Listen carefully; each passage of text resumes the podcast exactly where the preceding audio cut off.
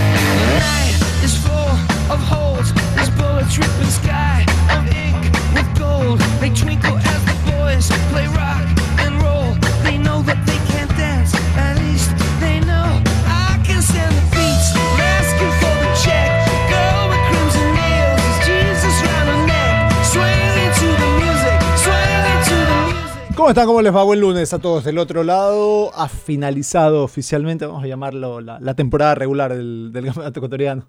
Se acabó la Ni un segunda partido etapa vi. del campeonato. Ni un caraque. De allá, tú dices los de ayer, de los de Sí, este fin de correcto. Ah, ya, No, pues correcto. ah, ya, De este de semana. Mala mía, mala mía. Eh, sí, es cierto, era una fecha, aunque sí hubo, sabes que sí hubo mucha emoción en la, en la definición entre, entre Aucas, Orense, Delfín, Técnico Universitario. O sea, un par de partidos que sí se cerraron sobre el final y casi, casi que en la última jugada se termina definiendo quién entró a Libertadores y quién no. Eh, después está claro que también sobre la marcha se empieza a cambiar. ¿Sabes que esa es otra frase que también creo que hay que empezar a erradicar? Cambiamos el chip y nos metemos a la- en la final. Bueno, se- ya eh, eh, empieza a hablarse. Yo creo que acá no mucho, digo acá en Guayaquil, pero evidentemente, claro, el ser liga e independiente, los, lo- los finalistas, no sé qué tanto a, a muchos medios guayaquileños les interesa hablar el tema. Sí es cierto que es la final del fútbol ecuatoriano y tiene, tiene una importancia bárbara y después eh, habrá, habrá suficiente tiempo para conversar quién llega mejor, quién es el favorito y todo lo demás.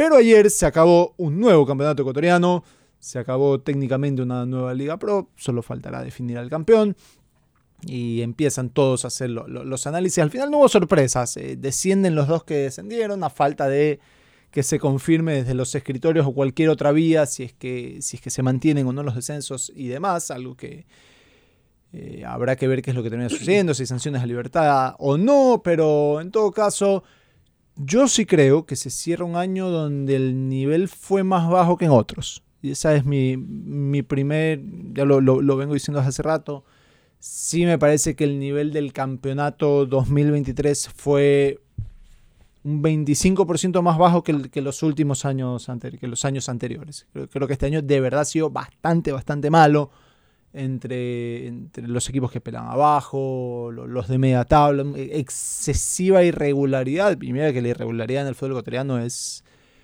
es pan, pan nuestro cada fecha, pero en todo caso, un poco de esas mis impresiones por ahora para ir tocando Marco López. Pero ¿sabes qué, Jorge? Eh, No, no me sé. parece que sí hay una sorpresa ayer. Eh, Mira que en la mayoría, voy a decir, en, no sé, en el 85% de los resultados uno eh, estaba cerca de lo que se dio finalmente, o uno esperaba algo que finalmente se dio. Menos en ese partido entre Orense y Aucas. Yo sí creo que Orense en la previa debió haber sumado por lo menos un punto y con ese punto hubiese clasificado a Copa Sudamericana. Y que se hubiese quedado fuera fue el Deportivo Cuenca que a la postre pierde con el Club Sport de Melec ya sobre el final. Entonces, ese es el único resultado que yo te diría. No esperaba que Aucas vaya directamente a, Copa Libertadores. eh, quiero decir, a, a las fases previas de Libertadores. Y tampoco pensaba que Deportivo Cuenca partía como favorito para poder llegar a Copa Sudamericana. Si tú me hubieses dicho, haz tus apuestas, yo hubiese dicho Delfín, que no esperaba que empate, esperaba que gane. A Libertadores, Aucas a Sudamericana, por tanto, y después el Orense por encima de o bien técnico universitario o bien Deportivo Cuenca en la pugna por el último cupo de Ecuador en Copa Sudamericana. Ese sería como lo único que me sorprendió. Después, eh, partidos que sí se juegan por ir a torneos internacionales, pero no tienen la misma efusividad que cuando se compite por la etapa. Sí, igual hay algunos que, por ejemplo, Católica termina el año siendo la Católica, otra vez, como siempre. ¿Estás por ahí, Diego Arco? Sí, te escucho. Sí, rápido, estoy, estoy en camino, estoy en camino. Eh, estaba en el en el meeting donde está el Consejo de Presidentes de Liga Pro en este momento. Y me hacía una pregunta que no es que es una pregunta dirigida y que espera que ustedes eh, me digan sí, sí, claro, como no, no, claro. ¿Esta reunión del Consejo de Presidentes debería ser pública o tiene todo el derecho a que sea privada? Digo esto porque los medios se quedan afuera, te dejan entrar a hacer tomas para que tengas referencialmente cómo es la reunión, pero todo lo que se habla es privado. ¿Cómo lo toman ustedes desde este punto de vista? Y dos, son los dos mejores años en la historia del Aucas de manera consecutiva, si lo quieren ver de esa manera, por si acaso. Estoy llegando, estoy a cuatro minutos porque venía precisamente Yo de la web. me, me adelanto a darte, a una de las dos respuestas y te quiero lanzar otra pregunta. La primera, no me parece nada malo que sea privado, es cosa de ellos. Después los resúmenes se podrán sí. hacer. Pero te quería contestar también con una pregunta. ¿Hay representación del Nacional en esa reunión? Sí, sí, estaba Lucía Vallecilla. Ya llegó, no habló con, no habló con nadie, pasó ahí muy, Sí, ahí está. muy altiva. Pero es ella representante hoy. Será a lo mejor, No lo pero hoy. Es que ese es, ese es un, un gran punto a resolver. Liga Pro puede invitar a quien quiera, ¿no? Al final es un organismo privado per se. Ahora, eh, no está registrada en el Ministerio del Deporte. Sé que el argumento es, todo enero los clubes tienen que acreditar papeles. El Nacional acreditó papeles en enero. Entonces el próximo enero, cuando toque volver a acreditar papeles, vía primero FEF, porque se registran vía FEF, y luego con nosotros, entonces probablemente ahí el filtro no pasará. Pero ahora me agarro es un de error. me agarro de pasaron papeles en enero, entonces digamos que la habilitación Es un o el igual. reconocimiento está. Es una muy buena O sea, no pregunta está- para, no, no está bien. para que sigas, porque no- ante no los se puede permitir que... ante los hechos públicos tienes a un organismo del Estado al cual de alguna forma los clubes sí se sujetan, porque hay que marcar eso, si no se sujetaran entonces no habría que hacer tanto drama o tanto show del ministerio y que los estatutos se apeguen y demás, que no está reconocida como tal. O sea, Lucía Becilla a día de hoy no es presidente del Nacional. No, el Nacional no tiene presidente. no tiene, Ok, dicho, claro, esto, yo puedo hacer, yo puedo hacer una liga profesional de bowling y que sea completa y totalmente independiente del gobierno ecuatoriano y del ministerio. Puedes Sí, hacerla, puedes pero hacerlo. no va a ser profesional ni legal si Barrial, quieres. si Eso quieres es barrial, ponerlo, de sí. Legal, colegio. profesional sí puede ser porque yo le pago. Bueno, pero... Ok, digamos que va a ser profesional exclusivamente por esa situación, pero Hay después no tienes, no tienes validez. de artes marciales mixtas. Eh, hay un comité de Fede Guayas, eh, después como federación me parece que no existe a nivel ecuatoriano. Lo, lo que pasa es que todos estos Yo puedo, organismos... hacer una, yo puedo hacer una gala mañana y traer Sí, 100 sí, peleadores sí. o, o hacer El- mi liga interna. Sí, de acuerdo. El tema No es que cuando, vas, los deportes ya son grandes, cuando tienen competencias inter- supranacionales y demás, todo esto está acreditado y por un reconocimiento internacional. Entonces, para que el Nacional compita en Copa Libertadores, tiene que estar registrado en tiempo y forma por la FEF. Si Nacional no está registrado en tiempo y forma por la FEF, no podría competir en Libertadores. Entonces, mañana sí. no, tú- me refiero, me refiero, yo sí está claro, o sea, me refiero al hecho de quiero invitarla o viene tal persona, lo que decía Lucía Valle. o sea, la- pero ella puede ir, o sea, ahí, la pueden invitar eh, como pueden invitarle a Johnny Chilán a Como que pueden escuche invitar a mí. claro. El tema es cuando El tema va es en que no debería tener de- derecho de votar ni nada. Porque cuando Lucía Vallecilla va al Consejo de Presidentes, no va como, No va como invitada, invitada, correcto. va como el representante del club. Dice, gracias, un abrazo a, a- Mariela, que ese registro, se fun- ese, ese enero se fundamenta en el registro anterior que acaba en junio de 2023, que de junio a la fecha no hay representación legal. Y, a- y de nuevo, en lo que tú decías, es absurdo, ninguna liga top puede jactarse de decir, bueno, solamente revisamos los papeles de los, de los presidentes eh, de enero a enero. Ya está, en el camino, si pasó algo, pues no me hago cargo, porque como ya se registró en enero, a mí no me importa el resto. Es absurdo. No, no tiene ningún sentido de ser y es, una vergüenza que esté pasando eso. ¿Pero qué en lo que preguntaba Diego, eh, es que vamos en orden, si no nos, no- nos vamos desviando demasiado. Eh, son privados, creo que tienen todo el derecho a, a reunirse en privado. Yo sí creo que después tampoco anden hablando de, de- de- de Transparencia. mucha transparencia porque no es transparente el tema, por si acaso. Lo que yo haría, ojo, si, si mañana Jorge Sánchez en un mundo ideal donde todo debe funcionar como debe funcionar, si yo fuera el presidente de la Liga Pro, yo les diría, señores, el Consejo de Presidentes, todo se discute en privado. Y las votaciones invitamos a la prensa. Que la, que la- prensa entre y vea quién de ustedes votó por cada cosa. Es tal vez una opción para tratar de, aunque sea que, aunque sea que la prensa y que no tenga que enterarse por los amiguitos o por el dirigente amigo lo acá, quién votó por qué cosa. O sea- Creo- de nuevo, sí creo que hay que Yo- ser y parecer. Entiendo en- que son privados y tienen derecho a, reunirse en privados, pero no me anden hablando de transparencia si, si, si todo es en privado. No, Norma, Si Norma todo haría- el muñequeo es en privado, no es tan no- transparente no- entonces. Norma haría el drama per se, pero si No, es verdad, no drama, pero- sí es verdad que mientras más público eres, más transparente te vuelves. Exactamente, Eso ese es el punto básico. ineludible. No los critico, porque criticarlos sería pensar que está mal, y la verdad es que no, tienen derecho a, pero bueno, por un- en, en aras de transparencia, sí, si fuera público tendrías mucha más libertad como para esgrimir conceptos, criterios y situaciones que se están discutiendo.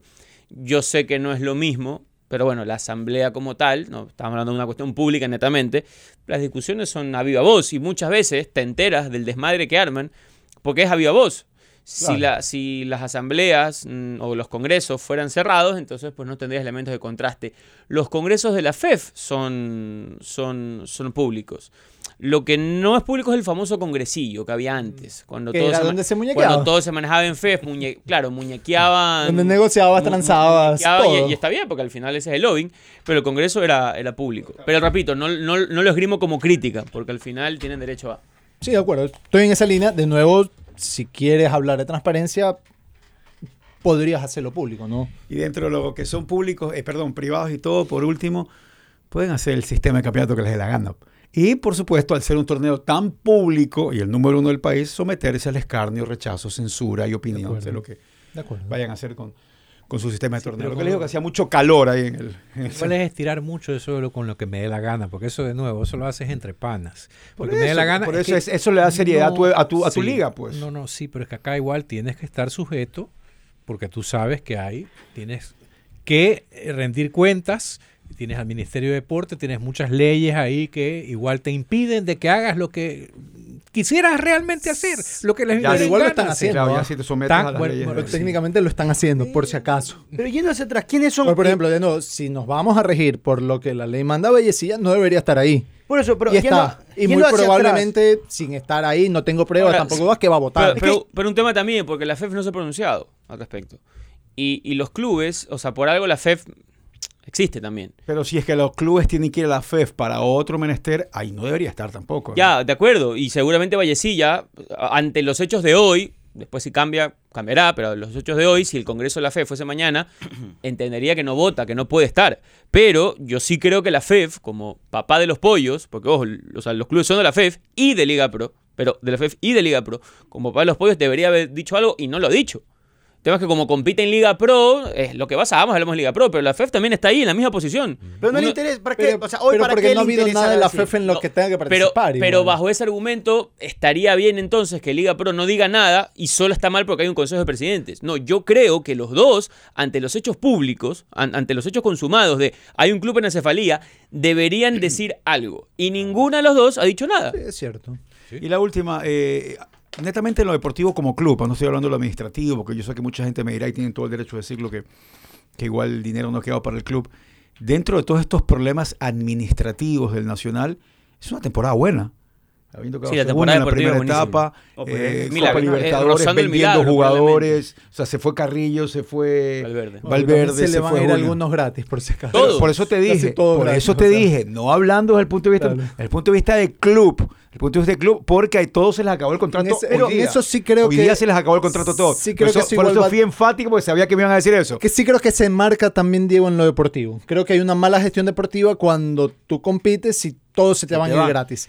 Por Creo eso, que es una, una horrible Bueno, pero también gestión, puede decir, no hay incluso de lo mal año administrativamente eso y el club ¿Sabes puede jactarse de que Creo competimos, misma- peleamos y el otro día le O sea, no vendimos, se fueron. Pero no es que se puede, es que puede ser que diga, ¿sabes que No hay plata para hacerles contratos de mediano, menos a uno de largo plazo. Entonces, hoy compito con lo que tengo y si es que estos me dan la posibilidad de ganar más Pero plata, como estoy ganando porque Dos voy a. Libertadores, Primero, entonces bueno, primero, quedo ahí mejor primero debería firmar opción.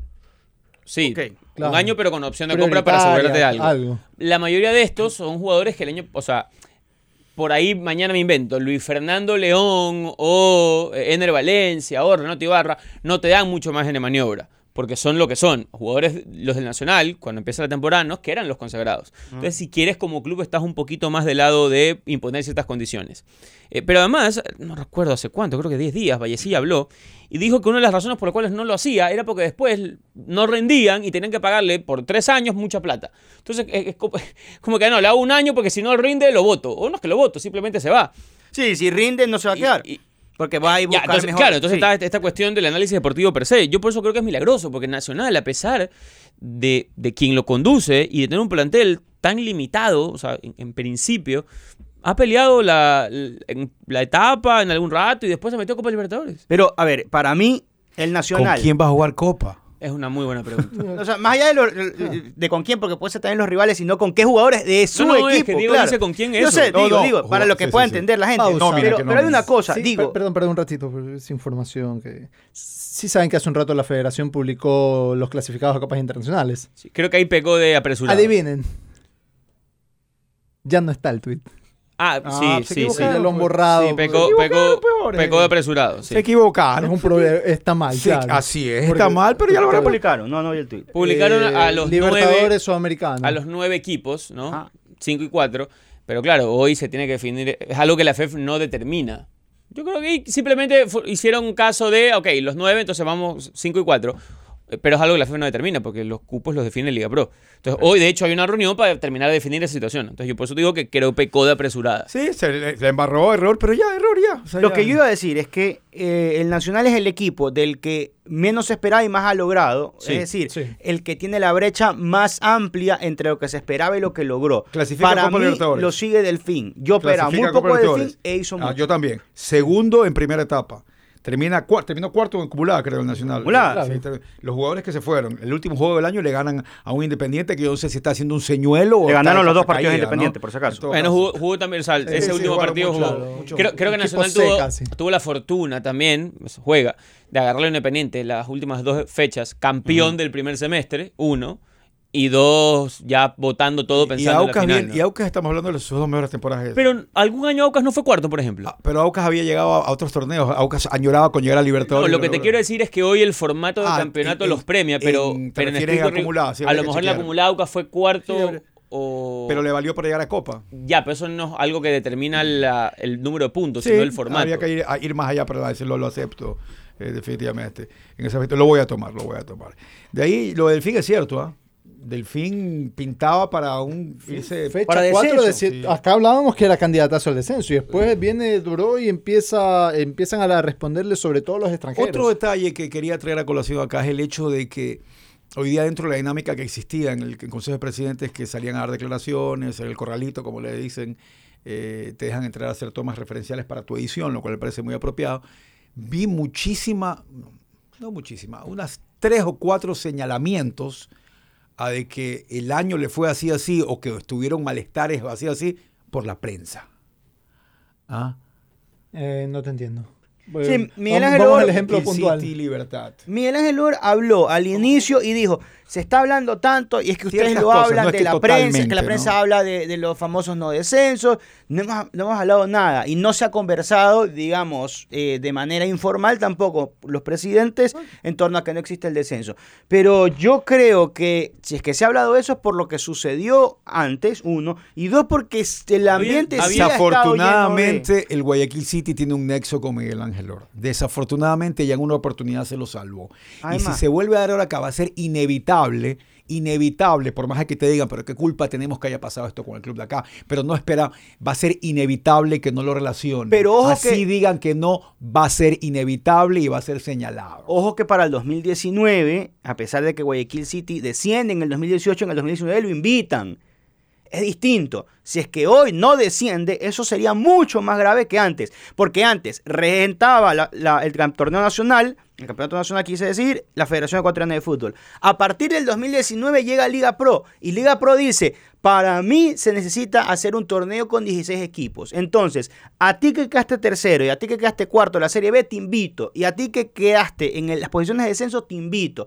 Y juntos, estos dos equipos que ya estaban en la primera A, más los cuatro invitados, conformaron el torneo de los 16 que ese año con los famosos playoffs. Entonces, es distinto eso a lo que podría suceder ahora. Pudiese pasar que no exista descenso, ni en la Serie B ni en la Serie A. Eso no va a pasar. Y, y con eso No- existe. no va a pasar porque ¿Qué además- pasa? A mí en la Serie B me dijeron, estamos seguros que no va a haber descenso. es, el prole- es que el problema no es O sea, que- no es se va que- a búhos. Es No que hay se un va problema. búhos. El problema no es que la Llegan prensa más. se lo haya inventado, Que hay sino que se ha filtrado tanto. Se ha pues, filtrado, clubes- lo han dicho. Por eso, pero es que, a ver, sí, no, porque pocos lo han hablado públicamente, decir, oye, yo estoy pidiendo que haya... No voy El- a entrar en el único en que yo recuerdo- en el hiperanálisis etimológico de la palabra fracaso, pero filtrar está por ahí ya. eh, se ha filtrado. Pero a ver, el- ha- ya. pero ¿cuántos dirigentes ustedes escucharon hablar a viva voz? Varios. Vamos a que esto- Varios, yo lo único que recuerdo es a Santiago Morales decir, Pero para le preguntamos a 2025 Miguel Ángel estamos ofreciendo algo. Varios. Aquí le preguntamos a Miguel Ángel Lora, ahí se Pero sentado ahí. Se ha hablado tanto que evidentemente Pero- tenemos que hablar dijo de eso. algo que se habló, Pero ahora un no se ha dicho, hay dirigentes que lo dicen. Por ejemplo, Marco López acaba de decir que a él, la B, algún dirigente de la B le dice, No no, va a haber descenso, va a haber claro. descenso. Para nosotros como X dirigente de la B. Luego hay otros dirigentes de la Serie A que tras bastidores lo dicen también. Vamos a proponer el no descenso. Luego hay otros dirigentes de la misma Serie A que dicen, si es que se propusiera, no estaríamos a favor. Entonces es un tema que ya va trascendiendo, pero que básicamente parte de los mismos dirigentes, pocos, tal vez, que quieren pescar a río revuelto. Por ejemplo, al único dirigente que yo he escuchado decir que el campeón de la B tiene chances de jugar la Sudamericana en un repechaje con el noveno de la A es a Miller Salazar. ¿ok? Lo que Miller Salazar ha hecho es lo mismo que han hecho otros dirigentes en el tema del descenso. La diferencia es que Salazar lo dijo al aire, Claro. lo, lo blanqueó. Los otros no lo han blanqueado. Ese, ese era mi punto. Pero, pero si a mí mañana... Oficialmente casi nadie ha hablado de decir Y, yo- y- si queremos, si queremos, no queremos porque nadie equipos, quiere que quedar sea. señalado. pues. Exacto. Porque no, le, porque no, no quieren quedar es- como el ese que era mi punto, la- correcto. la- ese era mi punto. la Eh, eh, se suponía que hubo un- en algún rato, acuérdense que había información que Melec se había reunido para conversar del tema y aquí, aquí un dirigente me le dijo, no, no, no, nada que ver, mentira, nada, ni, ni por, ni por el, error. El, el presidente Entonces- Melec dijo que, que, que Miller no jugaba por una razón y, y era, eh, estaba mintiendo. Así Estaba como, mintiendo. con todo respeto, yo creo que estaba mintiendo cuando dicen que, que se reunieron por lo de las vacaciones. Sí, sí. Por O sea, favor, es que o sea, ya, es- ya es de fama ya está en la cama. Desafortunadamente, señor Pelegui, ya me quedan mis dudas ya, me quedan mis dudas. Ah, cambiando así de, de tema, ya próximas a golpear la, la- la primera pausa de este programa de diciembre ya. Por eso veo que has venido con un atuendo navideño. y Sí, ya- navideño. Ya estás navideño. Eh, hay campeones mundiales nuevos en el Ecuador, lo Jonathan Martinete, Moira Padilla y Alison Aon el fin de semana fue notable. Eh, vamos a ver una listita ahí de quiénes son realmente los campeones mundiales que ha tenido Ecuador. ¿Y cómo encontraste Brasil a todo esto, Marco López? Brasil eh, me parece que había tenido la oportunidad de ir dos años atrás y creo que es similar en cuanto a la situación económica, pero me sorprendió ingratamente la cantidad de vagabundos y, y gente que consume. Hay mucha, mucho indigente. Sí, eh, hay específicamente esquinas en donde se reúnen 50, no estoy exagerando, 50, 70 eh, vagabundos, duermen ahí en las calles, en parques y también No, no hiciste un reportaje con ellos hablando cómo es su vida. eso. eran poco peligrosos. Un poco peligroso, O sea, sí, sí advi- advirtieron esas cuestiones, cuidado que, con- que cuidado con eso, porque además eh, ¿Hay también algún nombre en hacen portugués para hablar de esta persona? No, no, no, no sé si hay existe. No lo sé en todo yo tampoco- caso. Yo tampoco lo sé. Pero en, sí había en- bastante. en Los Ángeles, el lugar donde se ve una concentración eh, terrorífica se llama Skid Row. Ya. Está toda esta concentración de gente viviendo en las calles. Y necesariamente no son todos peligrosos o gente que está ahí por aspectos relacionados con eh, drogas. Es gente que no tiene dónde vivir. Y por eso están viviendo en carpas y dentro de su carpa a veces hasta ponen candados y tienen trabajo a veces, pero no tienen dónde vivir. Ah. Pero bueno, y ahí, pero bueno, viste mucha indigencia en, en Sao Sí, Paulo. mucha indigencia en el Gra- centro tan de Sao grande Paulo. que Sao Paulo también. Eh, sí, y no Hay puedo hablar gente, de todo Sao Paulo. Eh, para que se entienda, el Gran Sao Paulo es más poblado que Ecuador entero. Entonces, eh, cuando se refiere al Gran Sao Paulo, son algunos municipios aledaños también a la ciudad de Sao Paulo. Un, un torneo de Fórmula 1 que me tocó ver una carrera de Fórmula 1, no en vivo, en una invitación en otro lado, que estaba con mucho periodista brasileño, la mayoría de Sao Paulo. Decían, yo, yo tengo 42 años, yo tengo 41, yo tengo 50 y no conozco todavía todo Sao Paulo. Eh, ¿Aplica para acá, para Guayaquil? ¿Tú conoces todo Guayaquil? Todo Guayaquil no conozco, pero, pero puedo, puedo haber estado como que entre los puntos cardenales en todos lados, sí. O sea, todas las calles de Guayaquil no las conozco, es imposible. Pero además que hay sectores en donde La gente lo escuchó y le que- decía, no te creo, no te creo. Y, le- y cuando él dijo eso, yo le dije, aguántate un rato. Le digo, ¿de dónde eres tú? ¿Tú conoces realmente todo cómo está creciendo tu ciudad en Cuenca, en Quito? Te pueden decir en su mayoría sí, pero hay lugares donde... Porque el hecho que, a ver, si tú, por ejemplo, vas detrás de la perimetral, Exacto. Vas detrás de la perimetral y tú avanzas dos cuadras porque fuiste a ver un maestro, no me vas a decir que conoces el área. Porque Tú conoces la ladrillera, por ejemplo. No, ahí hay Exacto. 120 cuadras, si no es más. O sea, es otro mundo y eso es parte de Guayaquil. Si está dentro del censo, quedé- si está dentro del censo o no, no lo sé. Yo- Pero en el área de Guayaquil está. Cuando yo, cuando yo fui, eh, estuve, en la, estuve en el programa Cosas de Casa, ahora se llama De Casa en Casa, Cosas de Casa, en TC en la mañana. Me acuerdo que me hicieron una entrevista que me había dado el programa. Y yo dije, me enseñó mucho el Guayaquil que no conozco, porque me tocaba ir a hacer grabaciones o salir en vivo de muchos de estos lugares. Y el viernes regresé a uno, a donde fui hace 15 años. Increíble cómo ha crecido. ¿no? O sea, adentro para, para de flor para adentro es increíble. Es increíble, increíble, increíble cómo ha crecido.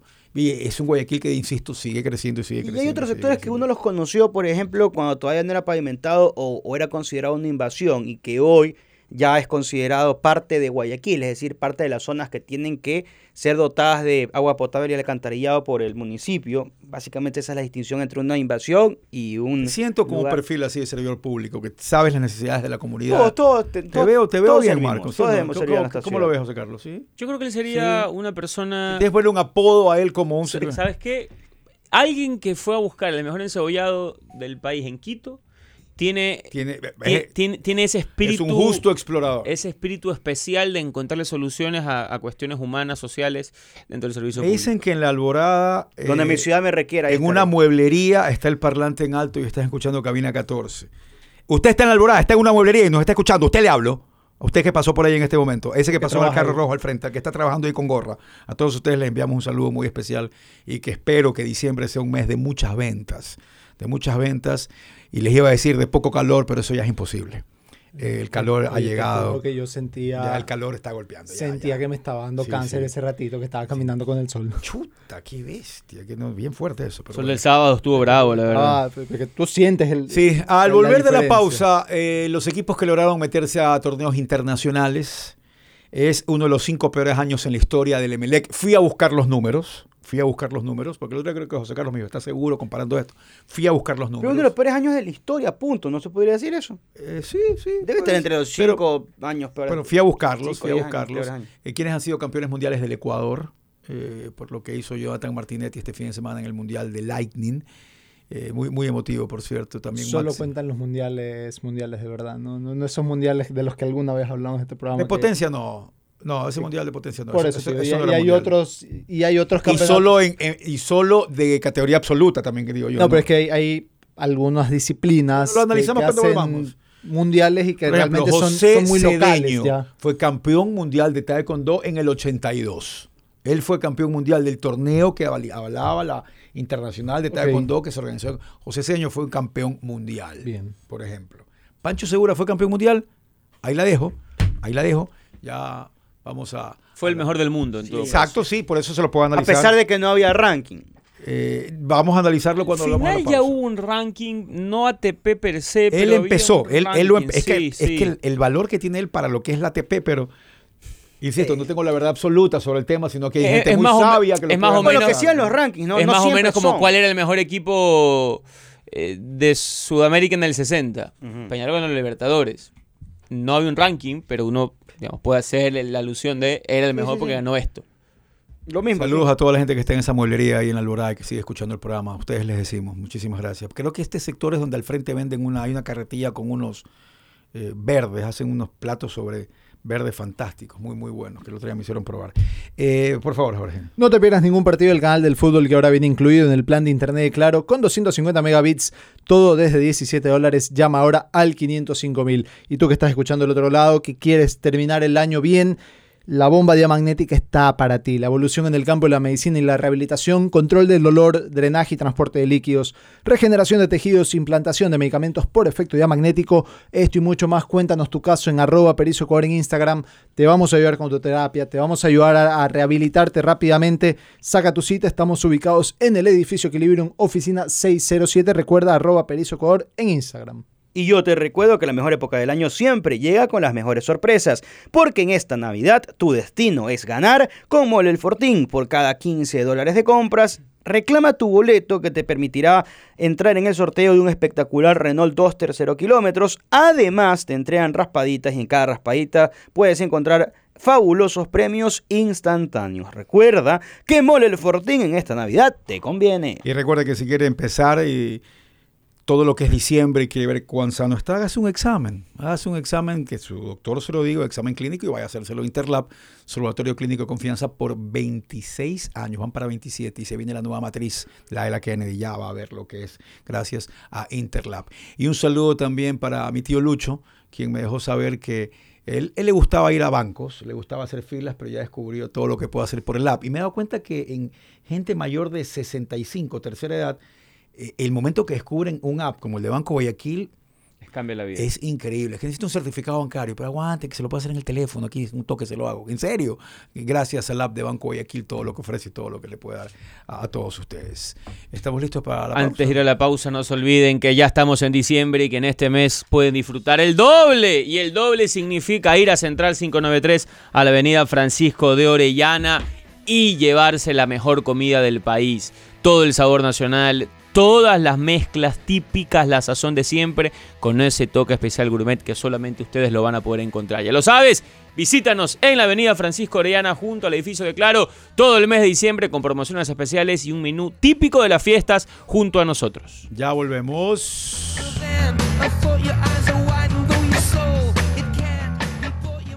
Estás escuchando Cabina 14.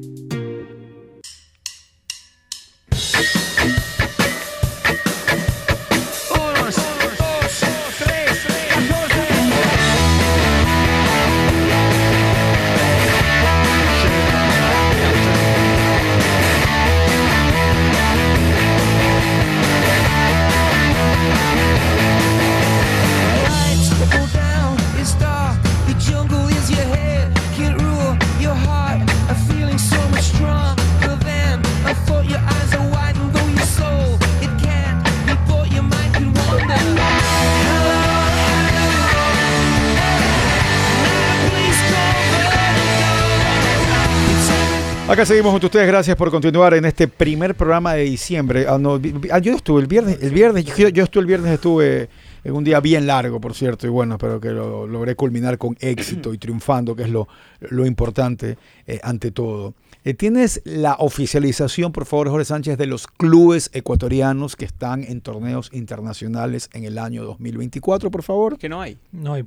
O sea, oficial te puedo decir, Liga de Quito, Independiente Exacto. del Valle y Barcelona, fase de grupos. Oficialmente te puedo decir el Nacional a fase 2 de Copa Libertadores y Aucas a fase 1 de Copa Libertadores. Oficial te puedo decir que Católica, a ver, ¿cuál es el orden? Este, Es que no hay orden. no hay- bueno, claro, pero como, porque es que el penúltimo, el Cat- último de la tabla es el del problema. técnico técnicamente. universitario. ¿Y el fin? Y del Delfín fin van están a en Sudamericana. Copa Sudamericana. Falta por definir el si es que se inventan algo raro con el Cuenca. Eso es lo oficial. ¿Por qué? ¿Qué es lo que falta definir? Porque hay una vertiente que habla de una... Miller Salazar, en Bueno, que habla de una intención otra vez de Un la equipo Serie de la B, Serie que el campeón de la Serie B pele- eh, haga un partido y vuelta con Pero el eso es lo que seguramente él pretende, él lo ha contado para lograr que hablemos acá de eso y por ahí tomar fuerza. Porque Es en aspecto justo sería completo y totalmente absurdo, pues, ¿no? que ya pasó. Sí, sí, pero No- sería no, no nos completamente... olvidemos que ya pasó. Pero sería absurdo, ¿no? Sí, está claro. El de la B, lo- los clubes de la B son de la B, no tienen B? ningún ¿Qué mérito. mérito Su mérito es subir a la contra Macarán contra Miller Salazar, por si acaso, contra todo. Pero es, es sobre la acción, por si acaso, que no confunda, como muchas el veces único suelen caso confundir. en el que está bien que un equipo de la B vaya a un torneo internacional es si gana la Copa de su país y ese, y ese cupo, le, Ok. ese, ese ser campeón le da cupo, no como el año pasado que el Nacional, por, porque el primero, el segundo, el tercero, el cuarto, el quinto no podían, entonces le tocó a ellos. ¿no? Cumbayá y Libertad se quedaron en la Serie A. Sí. Mushukruna, Emelec y Orense no ganaron absolutamente nada. Mismo. Son los equipos que no hicieron nada este año, que se compitieron y se quedaron sin nada, con las manos vacías. Y repito que es el Cuenca, Técnico Universitario, Católica y Delfín, los equipos que van a jugar o jugarían Sudamericana.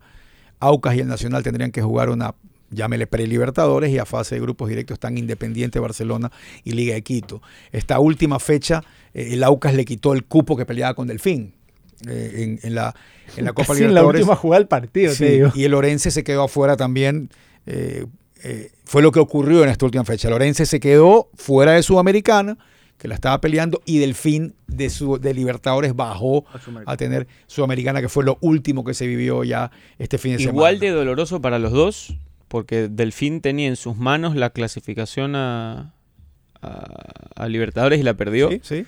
Y Lodorense también, que en su casa tenía que empatar y pierde con Aucas. Pese a todo Igual lo te, que... te digo nada más rápido, este, si yo soy Delfín, con los presupuestos que maneja Delfín, Está por lo demás, rela- relativamente satisfecho. yo prefiero irme a la Sudamericana con opción de meterme a grupos y jugar más que de que me des- que probablemente me despachen en fase 1 de Libertadores, pero es más difícil. Porque ganas Es creo bien- que bien difícil. 250 mil. Si te metes a grupos de Sudamericana vas a ganar más que solo una Ya, fase pero de la si, si Libertadores. pasa la primera fase del fin, son 200 algo, y ya se asegura fase son 900 mil. O sea, haría un millón 100 mil en Sudamericana. Creo que Creo que, estaba sí, se llegar al millón, pero Es co- 900, compites primer- más igual. 900 primera fase, creo que con 300 si logras Y- y, clasificar más ese bonos partido. de victorias igual. 1-200. En Libertadores tenés 500 por ese primer repechaje.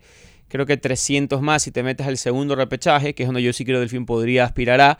Y a partir del segundo repechaje, bueno, ya es suerte o muerte. Pero, pero, otro punto favorable es que, y lamentablemente el Nacional yo creo que no va a pasar en el primero, de la manera en que lo va a hacer. Pero, si el Nacional pasa ese primer repechaje, o pasara... No, el segundo es el Nacional. Nacio- eh, Aucas es, el que va a fase 1 y el Nacional va a fase 2. Por eso digo, si Nacional lo pasara, Mm. eh, ya llega a la instancia Donde se lo eliminan en donde se elimina en Sudamericana, vaso dominicana. claro. O sea, Pero tiene que pasarlo. Tiene- pero que yo creo en otro contexto, cualquier otro equipo ecuatoriano medianamente armado está capacitado para. Que ahí el, el problema, ¿sabes cuál es? Que el sorteo. Porque ya fase 2 si va algún brasileño, si van... Ese, ese termina siendo el problema. Colombianos también, Colombianos, ahí- ahí es donde se complica. Eso le pasó, de hecho, a, a este mismo El Nacional eh, la temporada pasada, en donde pasó con mucha facilidad eh, al equipo boliviano. Era el universitario, ¿no? Eh, o el Nacional Potosí. El Nacional Potosí creo que era que, que lo pasó con facilidad el Nacional. Sí, fue, un, eh, sí, sí, fue el, el boliviano. Sí, pero después, y después le tocó el. Millonarios. ¿no lo contó bien? El que lo elimina es Millonarios. Millonarios, entonces- Millonarios, entonces, Millonarios. sí, y Católica también. Otra- contra colombiano y ahí es que le va. Sí, correcto. ahí- ahí fue. Sentenciamos ya- Entonces, cuando toca colombianos, ahí yo creo que están a la par. Y si es que toca un grande de Colombia contra un mediano de Ecuador, o que en su estructura está medianamente armado, como este el Nacional, eh, creo que la, la va a sufrir y tenderá a ser favorito siempre el colombiano grande, ¿no? ¿Cómo pasaría si es que es un ecuatoriano grande contra un colombiano medio? ¿Sabes lo que quisiera ver? Quisiera ver quién hizo más goles por partido jugado. Creo que Ronnie Carrillo ganaría. El De hizo- toda la Liga Pro. Sí, el que hizo más goles tomando en cuenta el promedio por partidos jugados. Porque Ronnie no jugó, hizo Ah, nueve goles y se fue, pues, ¿no? Ok. De ahí, lo de Miguel Parrales, y creo que hizo el 78% de los goles de, de Guayaquil City. Y, Y casi todo, y, y casi el mismo porcentaje en la primera etapa. hizo tres de- en la de primera etapa. claro. Tres. En la segunda etapa creo que hicieron cinco goles y él hizo tres. De, de Guayaquil City en la segunda eh, etapa. De ahí, eh, no sé cuántos partidos tenga Giancarlo Blanco, que terminó con 13 goles, hay que ver con cuántos Que le estuvo partidos. lesionado un buen, Sí, estuvo lesionado por unos eso, partidos. Por eso. Y la segunda etapa de Guayaquil City que hizo es buena. 18 goles en el año. Y- Y Parrales hizo qué? 16. 15 creo que hizo, ¿no? No, hizo más Guayaquil City todo el año. Chequea más 20. Ah, perdón, 22. Sí, sí, sí, sí, hizo más. Sí. Yo estaba chequeando el dato el fin de semana. 22, 22. y eh, el único que podría alcanzar a Parrales sería Michael Hoyos. Porque tiene 12 goles y ponte que hace 2 y 2. Las opciones son muy bajas. Eh, Estoy completamente de acuerdo. 20 partidos jugó Giancarlo Blanco. 20 partidos hizo 13 goles. Perfecto. Y Ronnie Carrillo. Es altísimo el... el- Ahora, eh, ya reviso en este momento lo de, lo de Ronnie. Porque lo otro de Giancarlo Blanco es que jugó en 20 partidos. Eso no quiere decir que, que fue titular en los 20. Claro, ¿no? Eso claro. ya habría que revisarlo luego. Pero eh, ahora voy a revisar Carrillo, Carrillo. 15 partidos tengo. Y 9 goles. Sí. Nueve, nada más. 15 Carrillo que se goles fue, en ¿no? Ecuador, Pensé que claro. había hecho un poco más el O primer. sea, 15 partidos, 9 Ah, un buen goles. promedio, pero pensé Muy que buen Pito había promedio. hecho cercano a los 11. Muy buen promedio. Se va a quedar Parrales con 16. Hoyos es el único que. Bueno, Alvarado tiene 10, pero Alvarado no va a ser 3 y 3, ¿no? Mm. No, No, no digo que ¿Cuántos, no hizo, pueda, ¿no? Pero ¿Cuántos hizo eh, Giancarlo Blanco? 12. 13. Gracias. No ¿eh, ¿Qué No. pasa, Marco, esa broma? ¿Qué Ya está, pasa? pero digo, ya, ya crece. Somos adultos ya. Ya crece. Está bien, está bien. 65%, o sea, eh, 0.65, perdón, goles por Esos son los partido. números que Andrés Martínez el de, lo- el de Blanco. ¿Qué- y Lo prenden. Iba a utilizar otra palabra, pero es muy Carrillo. temprano. Cero pu- ¿Qué cero- pasa si le pongo que Hoyos va a hacer dos goles en el partido uno en la final y dos en el otro y le pongo 35 dólares? Voy a checar Ah, en Culbet. ¿sabes- Voy a sabes checar en Ecuador cómo está esa cuota. ¿Sabes quién tiene buen promedio de gol eh, en, el, en el general de lo que jugó? Eh, Medina, el colombiano. Sí, porque jugó poco El también. colombiano hizo, llegó en la segunda etapa, hizo 8 goles y jugó, creo, los 15 partidos. O sea, Otro tiene promedio muy, de gol muy que buen promedio. lo- Sí, señor. De hecho, creo que es el mejor fichaje de la segunda etapa en términos generales, eh, Medina. En el transcurso de estas últimas fechas, eh, cuando... Medina y Candelo, lateral derecho de Sí, sí, Aucas. también es cierto. Por ahí es esos equipos que le hace falta lateral derecho, ya si tienes ocho extranjeros me lo pensaría. Sí, ¿qué va a pasar con Aucas también? Bueno, igual lograron meterse a, fase, a pre-libertadores. en algún así, ¿no? punto No, yo quería hablar un poco de, de- de cómo eh, eh, Pulga Velanes estuvo tenso, cabreado. Eh, no le gustaban muchas veces las preguntas que le hacían. A veces sí había, no voy a decir que no, sí había prensa que era gozadora y creo yo poco profesional con él. Y había otras que tenían que hacer las preguntas que tenían que hacer. Por si acaso, eh, sí voy a censurar y cuestionar cuando no estás haciendo periodismo, sino estás ya haciendo chacota del, técnico, ¿no? Porque ya como una fijación, porque Pool no se quedaba callado nada, lo cual le voy a apreciar también siempre, que digan realmente lo que piensen. Eh, empezó ya en las ruedas de prensa a entrar un poco a la defensiva, él cabreado, disgustado, molesto. El presidente de Guayaquil City también salía constantemente, o un par de veces, a, a dar su criterio, también disgustado por formas en que se veían o se decían ciertas cosas. Y lo entiendo y lo comprendo, pero hubo algunas oportunidades en que a Pulga Benes le preguntaron sobre la posibilidad de perder la categoría y no lo querían contestar porque decía que todavía tenía chances y esa era su respuesta, ¿no? Su respuesta es, no voy a hablar de eso porque creo que todavía tengo oportunidades y tengo chances y esa era su De respuesta. hecho, hasta él contaba con el partido de Gualaceo. Está bien, pero no se lo dijo en contexto mucho antes, cuando había mucho más no, pero- pero te lo digo más Porque ahí también sí le la a Nico correcto. Rivera que puso un tweet que se daba para, para, para, para confundir. Eh, y de ahí lo que no me queda claro, José Carlos Crespo, es. El mismo Guayaquil City publicó que él tenía contrato por cinco años más. Sí, correcto. Sí, sí. O sea, la claro. misma cuenta de Guayaquil City. Lo publicó ahora, a final del año pasado. y ahora él dice que no. Y, y Paul Gavilanes contesta el tuit diciendo vamos equipo cinco años más. Y ahora dice que no, sí. Ahora que dice él, que- que él no renovaba año a año. Lo dijo en la rueda de prensa. que él era año a año. Sí. Entonces, ahí, por ejemplo, hay una información oficial del club y que luego ha tomado otro rumbo. No lo sé, desconozco. Sí, que, que que- ¿no? que además hay- al punto... 5 habría que de diciembre de 2022, el equipo de la ciudad... Perdón, mala mía, me, me- me comí una parte importante. El proyecto continúa. Ahora sí, el equipo de la ciudad se complace en anunciar la renovación de contrato con nuestro DT, arroba Pogazo, hasta el 2027. Ok. Eso cuando, repite la fecha, por favor, perdón. Hace un año. 5 de diciembre del 2022 a las Ok. 8 y 1 de la Casi noche. hace un año exactamente. Mañana hace un año exactamente. Sí, señor. Entonces, él tiene contrato de cinco años a menos que no sé qué haya pasado. Y ahora Y por él- si acaso, el 9 de diciembre hay fotito de Pulga Vilanes con Hernán Mendoza con la camiseta. O sea, ya, y ahora que ya, oficialmente él ha dicho que no es así. ah, no sé, eso no he escuchado. El Yo no lo sábado sé. dijo, no sé dónde sacan algo de la prensa, otra vez con un palillo ahí, eh, porque esto es año a año. No sé, pues ahí está el, están, están- están- están los tweets, no sé, La prensa corrupta. más o menos. ¿no? Yo sí creo que Guayaquil City se armó un frente innecesario, como que si la prensa fuese el enemigo cuando tenía tantos, semana. tantos dramas en la cancha a resolver y finalmente, lamentablemente, para ellos no los pudo hacer. El fin de semana, eh, en un partido de Federación Ecuatoriana de Fútbol, no sé si eran los de ascenso o eran los de. No eran los de ascenso. La final de ascenso. Sí, sí. eh, han estado hablando entre personeros de federación sobre qué posibilidades hay de, de- de- de una sede. Tengo, tengo la. Ah, perdón, no sí. tengo el video, o sea, no tengo el audio, podría ponerlo, ¿Quién lo pero publica? tengo. eh, hay un video de estudio de fútbol, pero hay una cita textual donde dice: hay que revisar el proyecto, hay que ver para. Espérate que no me sale Hay que ver para dónde se quiere ir. No sé si yo mismo sea el encargado de eso. No tengo contrato con Guayaquil City. Siempre ha sido para que ustedes se pongan bravos.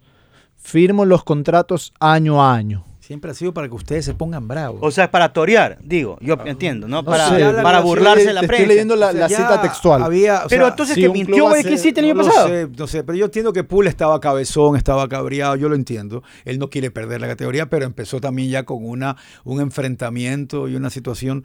Yo lo, ¿sabe que me encantaría conversar con él de aspectos, si bien futbolísticos, porque hay que ver qué, qué- qué tan buen equipo le pusieron.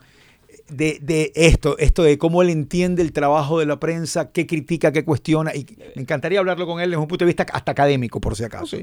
Eh, Pero te es que- estaba diciendo algo, ah, te estaba diciendo algo Es lo de la de FEF. corte periodístico. Del partido del- De- de corte de, periodístico. de la FEF. eh. Eh, tú eres dirigente uno de la FEF, Andrés Martínez dirigente dos de la FEF. Y están hablando, diciendo, oye, tenemos estas dos opciones para, para final. Eh, hay que estudiar la posibilidad de que esta sede o la sede de acá. Y tú, por joder, por joder, le dices a Andrés, hagámosle Sangolquí para ir a comer, para ir a comer hornado. Sí, Sangolquí, ja, ja, ja. Pero por fregar, ¿no? Sí, pero por fregar, ¿no? Y un periodista pasa ese rato por ahí y escucha eso. Muy de nuestros tiempos. Y lo publica. La final será en Sangolquí. Ah, perdón, perdón, que era una crítica no. por... eh, No, no, no, no. Están conversando los directivos de esto. Y pasa un periodista off the record, y escucha, exacto, no es nada oficial, y lo publica. Entonces me decían, me decían, eso, es una- eso fue corrupción del periodista. Yo no, no sé, Opción, no un error. eso les decía yo, les decía, no, eso vez un error con mal procedimiento, un mala práctica, Es que esto ya lo hemos visto porque tiene novatada, una razón de juventud. ser. Quizá falló es, en es ser esa avidez de tener una primicia. Entonces, como o sea, ah, esto, pero de una lo voy a sacar porque aquí escuchar a los presidentes hablando. ¿Se acuerdan de, de- de Julio Bacasela, que el periodista ecuatoriano que vive en, en Escandinavia, que después ya se puso, se puso bravo con todo el mundo en el Ecuador? Y ya entiendo que tiene tal vez algún malestar con lo que... Con lo Que es no doctor y periodista. Sí, con lo- es un científico. Un científico. Con lo que no le va bien al Ecuador y ya empezaba, empezó ya a, a tirarle piedras a todo el mundo. Y él cuando hacía periodismo le tocó algo así con Cazorla. Él escuchó a Cazorla decir algo en una entrevista con teléfono así y lo escuchó como, asegurar una transferencia, pero lo escuchó hablar por el Cazorla, teléfono. pero eso es distinto. Por, por eso te digo, Eso ¿y es distinto porque uno qué también haces? tiene, tienes el olfato para determinar cuándo es una broma, cuándo no es una broma y si después lo puedes o no contrastar. Lo que Julio escuchó en su momento es él cubría el Villarreal en Valencia y él escuchó cuando Cazorla le estaba contando a alguien, tío, que me voy, que me voy a la Madrid, que ya está, que me voy, que me voy, que me voy, más o menos, que me voy, que me voy. Y entiendo que lo publicó y generó medio problema porque al final eh, fue este trascendido por cómo lo que hizo y todo lo demás. Pero yo creo que esa parte es lícita. Después, si no sale, Ya, pues te la juegas. ya te la juegas, te sale mal, ya es otro Pero tema. ¿no? en, tu, en tu publicación pondrías, es casi un hecho, sería, podría a- o asegurar. Yo sigo pensando que el una abuso... fuente, condicionante, una una fuente de tal entidad dijo que es, tal ciudad sería una opción. Punto. Porque al final, ¿qué fue lo que, qué fue lo que se dijo? Eso. Tú le- uno, así sea por joder, yo lo escuché.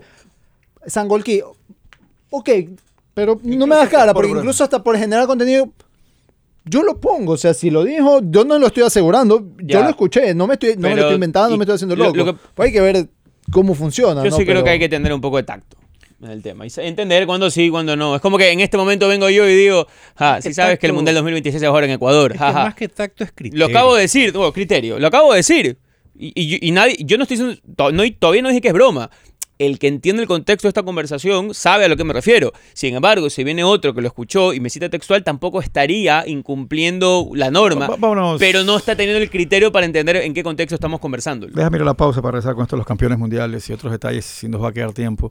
Reitero y felicito el logro de Jonathan Martinetti, Moira Padilla y de Alison Aón de haber ganado el Mundial de Lightning, clase Lightning en Cartagena. Habían ganado el Sudamericano la semana previa que se corrió y luego vino el Mundial y una competencia a muerte con la, embarcación de Stark, Tony Stark y David Stark, por si acaso, así se llaman los estadounidenses. Y Maxi Sainz que terminó ganando el segundo siendo junior, es decir, siendo juvenil, quedó segundo en el alas de Latinoamérica de surf. Y eh, eh, está ahora en el Sunfish, en el Mundial de Sunfish, Martinetti, por cierto, que arranca eh, mañana, mañana en la Florida. Eh, vamos a la pausa, vamos a la pausa. La terapia diamagnética es el tratamiento indicado para enfermedades de dolor agudo y crónico, artrosis, ah, artritis, fibromialgia, lesiones de columna, úlceras varicosas, problemas de mala circulación, drenajes linfáticos, pre y posoperatorios, también utilizado en tratamientos posestéticos. Cuéntanos tu caso, escríbenos arroba perizocuadra en Instagram, te podemos ayudar, te podemos eh, hacer un diagnóstico sin costo alguno para que empieces tu rehabilitación, para que empieces tus terapias ya. Estamos ubica- ubicados en el edificio Equilibrio en oficina 607, ahí en la avenida Joaquín Orrantia. Hay apuesta gratis en Culbet Ecuador, señores, lo escuchaste bien. Apuesta gratis. Todos los días de aquí hasta Navidad vamos a tener promociones especiales que solo vas a encontrar en Culbet Ecuador. Hoy tres latitas a la avena, apuesta gratis sin depósito. Anda a la cuenta de Culbet, si quieres anda a mi cuenta de Twitter, anda a la cuenta de Instagram para que veas lo que tienes que hacer o te lo cuento en este momento que es muy sencillo. Solo tienes que activar el código 23XMAS4. 23X más, un poco ahí la denominación, 23XMAS4 de Christmas. Y, a- y en ese instante tienes tres latas a la avena para que juegues lo que te dé la gana en todos los deportes. Si quieres revisar algún dato más, anda a la cuenta de Twitter, como te digo, de Kudwet, la mía de Instagram, y vas a tener ahí la información. Pero sencillito, tres latas a la avena, promoción especial, apuesta gratis, que solo vas a encontrar aquí en el www.culbet.es. No te pierdas ningún partido del canal del fútbol que ahora viene incluido en el plan de internet de Claro con 250 megabits, todo desde 17 dólares. Llama ahora al 505 mil. La mejor época del año siempre llega con las mejores sorpresas, porque en esta Navidad tu destino es ganar con Mole El Fortín. Por cada 15 dólares de compras, reclama tu boleto para ganar un espectacular Renault 2 0 kilómetros. Además, en cada raspadita encuentra fabulosos premios instantáneos. Recuerda que Mole Fortín en esta Navidad te conviene. Llegó la feria más esperada del año, Feria de Licores de El Bodegón. Visítanos desde el 5 hasta el 10 de diciembre en el centro comercial Boca, kilómetro 1 vía San Borondón, de 10 a.m. a 10 pm. No te lo puedes perder. Tenemos descuentos de hasta el 40%. Las mejores marcas a precios irresistibles, degustaciones y más. Recuerda, del 5 al 10 de diciembre te esperamos en el bodegón. Y recuerden que la nueva matriz de Interlab, la que va a estar en la Kennedy, la matriz de la Kennedy sigue funcionando normalmente 24/7, 365 días del año. Pero la que están construyendo, ya van a ver cómo va a quedar. ¿ah? Ya van a ver lo que es, porque siempre Interlab pensando en toda su clientela. Pausa, ya volvemos.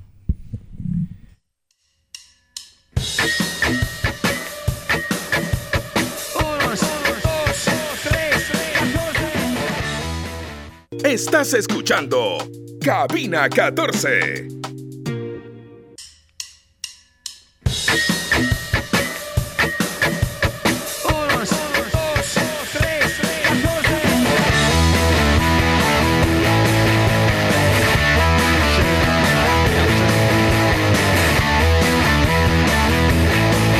Atención, atención, antes que digan cualquier cosa y buena recomendación, hay que decirles que las sedes de la Copa América han sido anunciadas. El sorteo de la Copa América va a ser este próximo jueves. Vamos a tener representantes allá para cerrar un año de éxito de Cabina 14 por el mundo informando. Y están las sedes de la Copa América. Jorge Sánchez, por favor, procede a leerlas. Yo voy a poner la música de fondo aquí.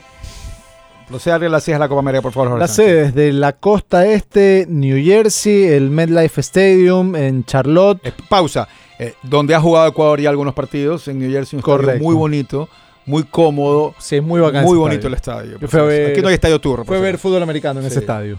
En Charlotte, el Bank of America Stadium. Ecuador también ha jugado en ese estadio y es una zona dominada por Manabí. En Hay Atlanta, cualquier cantidad de Manaba. Atlanta, que se conocía ya la sede. no ha jugado Mercedes-Benz. Ecuador, pero el estadio es una locura y me ha tocado ver partidos ahí. En Miami Gardens, el Hard Rock Ahí Stadium. será la final, ¿no? Eh, sí. Ahí será la final en el sector donde se corre la Fórmula 1 y se juega el torneo de tenis ahí mismo. En Orlando, Me en sorprende el Exploria Stadium. Eh, eh, nosotros estuvimos en ese estadio, Jorge, ¿no? En Orlando fue que sí, en, en Orlando, en el de. Ese estadio tuvimos, sí. vimos Ecuador, México. Sí. Ecuador, Estados, Unidos. Estados Unidos. Es un estadio pequeño. Correcto. Es un estadio pequeño. Quiero verificar barrio- si es el mismo estadio, En el barrio más turro de barrio Orlando. turro, El barrio más turro de Orlando, sí, sí. Este, quiero, creo que le cambiaron el nombre comercial, evidentemente. por No es otro. Eso es lo que quiero verificar. Verifica, Marco, si es el mismo estadio. Debe ser el estadio Orlando el- el- el- quiero verificar si es el mismo de, de- de Orlando City o no.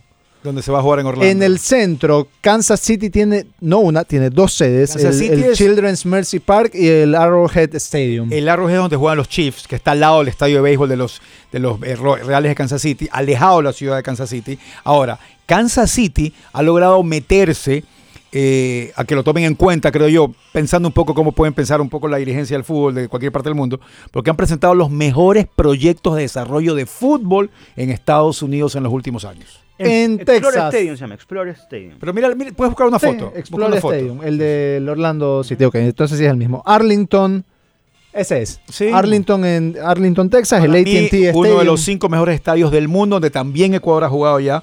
Jugó ahí con México también en su momento.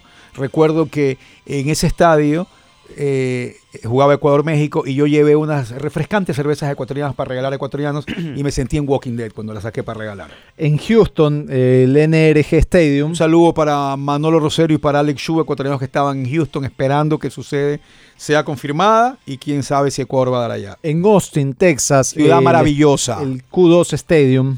En Austin están todos los cerebros que hacen las aplicaciones. El El nuevo nuevo, Silicon Valley. Silicon Tengo Valley. un- está tengo un en amigo Austin. que se lo llevaron a Maravilloso allá. lugar, maravilloso lugar. Donde en este momento está mi primo Eduardo Arcos, invitado por Tesla a probar ese, ese tractorcito, ese carrito que tiene Y, Tesla. y un abrazo para mi amigo Cybertruck. Romeo Cabrera, que está en, en Austin, que se lo llevaron a, a trabajar en estas cosas. Si va, si toca, era Austin y Arlington, dijiste, ¿no? Eh, Austin, Arlington y Houston.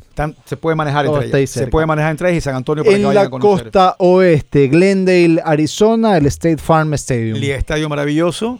En Inglewood, eh, California, el, el SoFi. Stadium. Pongámosle Los Ángeles. Correcto. El, Vegas también, ¿no? En Santa Clara, California, el Levi's Stadium. Y en Las Vegas, el Allegiant Stadium. Lo que nadie quisiera aquí es que haya Ese- que viajar de Miami ¿te acuerdas hasta cuando Los estábamos Ángeles. Al, Al frente del estadio- al frente del estadio, que todavía de Las que- Vegas, que, lo- sí, sí. que era una que locura le ese van a poner a cada paneles también con, con pantallas como Cosa tiene la de esfera. ¿no? loco. Pero muchas sedes, a mí me parece, para una Copa América en donde ¿Cuántas participan son? ah? 16 equipos. ¿Son cuántas sedes? ¿12 sedes? Son más que un mundial de fútbol. No conté, pero. Solo creo que Corea-Japón ha tenido más estadios. Lo que la gente va a querer acá o aspirar es que no haya que hacer viajes tan largos. 13 de nada. 13 sedes. ¿Ya las nombraron? Ya, ya están. Sí. Ya, pero está anunciadas. contando los dos de Kansas. por No, ejemplo. estoy contando solo una. O sea, son solo 14 Kansas como estadios. ciudad, 14 estadios. 14, Pero entonces 10, 14 15 estadios, porque hay 12 en 13 Los Ángeles.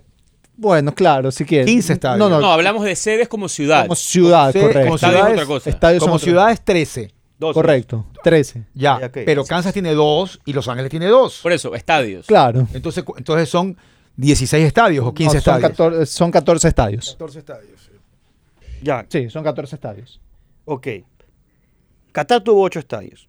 Sabemos que es un mundial en donde hubo 14, pocos 14 estadios. estadios son. Pocos estadios Qatar, solo fueron 8. Corea-Japón me parece que tuvo 16. Aquí lo que tienes que hacer es mantener. Corea-Japón un mundial, el primer mundial con 32 equipos. ¿Y de, qué manera, y, de qué manera te, 16. mol- ¿Y de qué manera te molesta? ¿Puedo saberlo? Ah. Que mucho te viaje, siento- pues. Sí. De Que los mucho traslados, viaje, pues, de la- mucho de los traslado. traslados. si es que toca, si es que toca, si es que Marquito toca. está haciendo la cuenta de lo que Sí. le toca pagar para... Exacto. No, no, no, no. A cuánto- a cuántos ¿Cuánto tiene que tumbar, tiene que a cuántos llegar? tiene que tumbar para claro. ir. No, no, ¿De no, qué manera afecta al juego Al o juego, a los sí. visitantes? Sí. Por supuesto, La pregunta es, do- pero es que tenemos que ver si es que los grupos se van a quedar en un mismo sector. Ya, por eso. Si es así, no pasa nada. Si, si primera ronda tienes que jugar en Miami, segunda en Los Ángeles y después en New Jersey, es una estupidez. No, claro. Eso sí. No, pero la Copa América pasada, la, primera Centenario, fecha, segunda. Que eso La se única sabe Copa ya en el sorteo. Lo que pasa es que, a ver, está dividido como La- costa este. Centro Correcto, y oeste. Centro y oeste. Entonces, chuta, pero Como, Estados Unidos... como todo dividen ellos. Siempre dividen todo así. La hora, todo. Y los deportes también. Ya, pero claro, ellos ahí debería ser un grupo, porque van a haber cuatro grupos, ¿no? Un grupo tiene que ir a, a- a esta zona de Georgia, de Florida. Georgia, Orlando, Charlotte y Florida. Por eso, Ya. Carolina, Carolina, Georgia y Florida. Ya, Ese y- debe ser y- un Y grupo. New Jersey queda solito. New Jersey va a quedar, New Jersey está solo. Ya, por- Claro, pues no puede. Texas es otro. ¿verdad? Texas tiene tres estadios y pero arribita está Kansas. Ya, Porque está Texas, relativamente cerca, claro. Y de ahí con lo otro, o sea, hay que hacer Kansas, Nueva York o, o por ahí. Tranquilo, tranquilo. Y la, la otra costa. Tranquilo, cálmate, Todo va a salir bien. todo Ya, por eso digo. Marco, respira. ahora, ¿Qué pasó en Copa América Centenario? Copa América Centenario hubo tres partidos de Ecuador. En Los Ángeles, Arizona y el otro fue en En New Jersey. New Jersey. New Jersey, qué bestia. O sea, New York, pero uno de los dos, o sea, fue ahí. Eso Ya, me ¿qué acuerdo. El último con Haití Ya. fue New York, New Jersey. Marco López, te vas con Andrés Martínez a hacer la cobertura. Escoge las ciudades. Orlando. Texas, manejar en Texas, de ahí mismo es todo. Además, No, pero, Orlando que- no tiene buen a ver, pero transporte es que público. yo, yo voy a recibir viáticos o no voy a recibir viáticos. claro, te vamos a dar Claro, 700 pues. dólares No, no, de es, que viáticos. es distinto, es distinto a te voy a dar, es distinto, te voy a dar viáticos a decir, está alquilado no, no, por eso, es otra cosa decir, te voy a dar viáticos, tienes que manejar el carro a una cosa distinta, ya está pagado. Entonces, si me van a dar viáticos, No, pues ya puedo, está puedo- pagado. yo tengo más gente conocida en Miami que en 14 Texas. que- que se Entonces, preocupa de su puedo- gente. Puedo ahorrarme ese dinero. No, Puedo imaginarme bien, a ver, no, no, yo nunca, Ese- nunca para he mí la, mejor Texas. el protocolo, mejor protocolo para mí es Austin, Los Ángeles, Austin, Houston y el otro era Arlington. Arlington. ah, ese para mí es la mejor ruta Sí, para de hecho manejar. tiene sentido que se está... ¿Cuánto es lo más lejano que hay desde una ciudad a la más distante en, en Texas, ahí, en esa? Tres horas, cuatro horas. Ya le valió. Perdón, Andrés. ¿Qué perdón. dijo qué? No, ya hasta me olvidé. Ibas a hablar de manejar en Texas. ¿Cuán le- yo creo que tú Ah, dudas. sí, es que mi hermano vivió en Texas. Yo decía, claro, debe ser, estuve del otro lado, porque debe ser súper chévere manejar en Texas, porque hace unos 7, 8 años que fue a visitar a mi hermano cuando vivía allá, al frente de él, La isla del es decir, cuadras bien norteamericanas, es decir, una cuadra como de tres cuadras acá de tamaño, ahí había un Walmart. ¿Y? Quería ir al Walmart. ¿Y? Fue una epopeya cruzar la calle. Claro, yo Es estaba pensando en que por el Walmart era una gran serie. no, es un que impresionante. estado ya, yo- O sea, apretas el bendito botón para poder pasar el paso peatonal. No hay, cree- las veredas son así. Uno cree que está cerca y no está cerca, a eso te refieres. Es que eso, o sea, tú lo ves en apariencia, pero Yo tuve que caminar ir- ahí es No jodidísimo. hay paso peatonal. Sí, No, es puro Muy- carro por eso ahí, muchas hermano. veces nos pasó, hermano, te hospedamos en un hotel frente al estadio, nos decían, estás hecho. Cruza. Cruza. si estabas al frente del estadio, pero había una autopista. Claro. Bueno, no podías cruzar la pata, tenías que agarrar. Pero lo que me refiero es cuando a mí me tocó ir a San Antonio por Chito Vera, hice una diagramación de las ciudades que estaban cerca y me gustó mucho, porque yo aterricé en Austin. Y de Austin manejé a San Antonio, que era 40 minutos. De Austin a Dallas creo que son 3 horas. De Dallas, entre Dallas y Houston creo que hay, o sea, Arlington, Arlington es Dallas. Entre Arlington y Houston también son 3 horas, algo así. Pero tal vez Austin sí está lejos de Houston. ¿Sabes qué, hermano? O sea, pero Está tres Volvamos años, a Qatar y que sea todo en la misma serie. todo en el mismo, como el- en tren rapidito. y- ya se. Pancho Segura fue campeón mundial de tenis, Andrés Martínez, sí o no. Contexto rápidamente. El mundo del tenis por esos años era súper amateur y súper de clase muy cifrina. Pero él llegó al profesionalismo, algo estuve revisando. Se reunieron una de cantidad de tenistas que dijeron me cansé de no ganar plata y empezaron a hacer el primer tour y el primer campeonato mundial con un año fueron 22, el otro año fueron 40 y fueron creciendo lo que hoy es la ATP. Y Pancho Segura ganó dos veces ese campeonato mundial de tenis, donde, tengan en cuenta, muchos tenistas que eran todavía amateurs y mantenían la honorabilidad del deporte no se cruzaron a jugar este torneo. Por eso es que Pancho Segura, Pancho González, muchas veces en muchos años no aparecen jugando Wimbledon porque era un torneo solo para amateurs. Después que ya dejaron que se junten todos. Entonces Pancho Segura fue el ¿Quién número uno del mundo. esos torneos que ganó Pancho? Segura? Esa, ese organismo de tenis que ellos mismos formaron, que después se convirtió en la ATP, que ya formalmente se hizo ATP en el 70. Mira, ¿Y en la ATP reconoció esos Sí, títulos? sí, sí, sí, pero me voy a regir, lo que estoy dudando es lo que diga mundial, porque me estoy rigiendo lo que dice la página de Wikipedia en inglés, donde menciona en efecto de que fue el jugador profesional número uno de la US, USPLTA Rankings, y también el número uno de Estados Unidos profesional desde 1950 a 1952 en el PTPA ranking. Era, lo- era En- ATP. pero en, esos rangos, en- perdón, esos rankings que están ahí mencionan que fue de Estados Unidos, dentro de Estados Unidos. O sea, no me dicen aquí que fue del mundo. Eh, hay una, es que yo siempre digo que es difícil ver, pero hay una, una serie documental, creo que de cuatro capítulos, que se llama The Barnstormers, que habla de cómo fue el inicio del tenis profesional. Y ahí cuentan eso de manera perfecta. Y aunque no lo crean, en el Mundial Juvenil de Fútbol en Colombia, eh, que fue en Pereira, eh, Manizales, Cartagena, eh, había un museo del deporte espectacular en Pereira, en Manizales y había ahí los campeones mundiales latinos y lo tenían a Pancho Segura. Eh, eh, dicho esto, también está Jefferson Pérez como campeón mundial. Claro, tres veces campeón. mundial. José Cedeño en Taekwondo como campeón mundial. Eso fue aquí Guayaquil, ¿o no? Sí. Alberto Spencer es campeón mundial. Es que no hay una categoría individual en un deporte colectivo. Pero, pero De- de Intercontinental. que Pero de era- club, o Sí, sea, sí. Club, claro. Bueno, Y- hoy hay el Mundial de Clubes. Lo único que podría decir es que en un momento dado jugó en el, en el Mejor equipo mejor del mundo, equipo del sí. mundo. Sí, Sí, nada sí, más. sí. Sí, pero a ver, Lo que pasa es que no, no acostumbramos. la Intercontinental es, la- es el antecesor del Mundial de Clubes. Y el Mundial de Clubes premia al mejor equipo del año. Independientemente de si lo haya sido o no, pero en el torneo fue el mejor. Sí, el en- pasa que en deporte colectivo es como que Tecnicismo, claro. cuesta más aceptar si el campeón del mundo, pero si quieres verlo como tal, sí, fue el, fue el representante del mejo- en el mejor equipo del mundo de la época. Eh, Jordan Martinetti es campeón mundial. Eh, mucha gente me, dice- me mandan de- detalles, pero si mal no recuerdo, Menoscal, que ganó en aguas abiertas con aletas, no sé si fue juvenil o en primera categoría, no me acuerdo. No me acuerdo, porque en juvenil hay muchos más, ¿ah? y que tienen todo el mérito también, pero estoy buscando categorías absolutas. Chito podría ser campeón mundial en marzo, ¿la verdad? Si gana, ¿no? Sí. En esa empresa, sí. Sí, Pero es como ser campeón del mundial. Entiendo lo que dice Jorge, pero en, en esa disciplina el resto está por debajo de. Mañana O sea, seguimos. nunca habrá una unificación. mañana en béisbol, el campeón de las grandes ligas es el mejor. Eso dicen ellos. no necesariamente. Bueno, pues sí son los mejores. Sí, pero...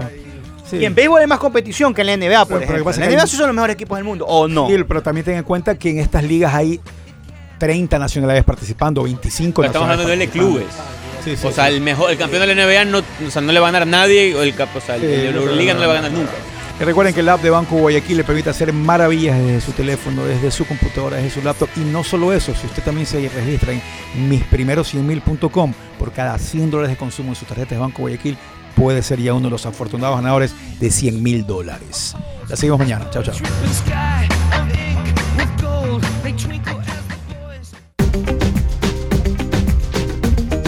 T-Blue presentó Cabina 14.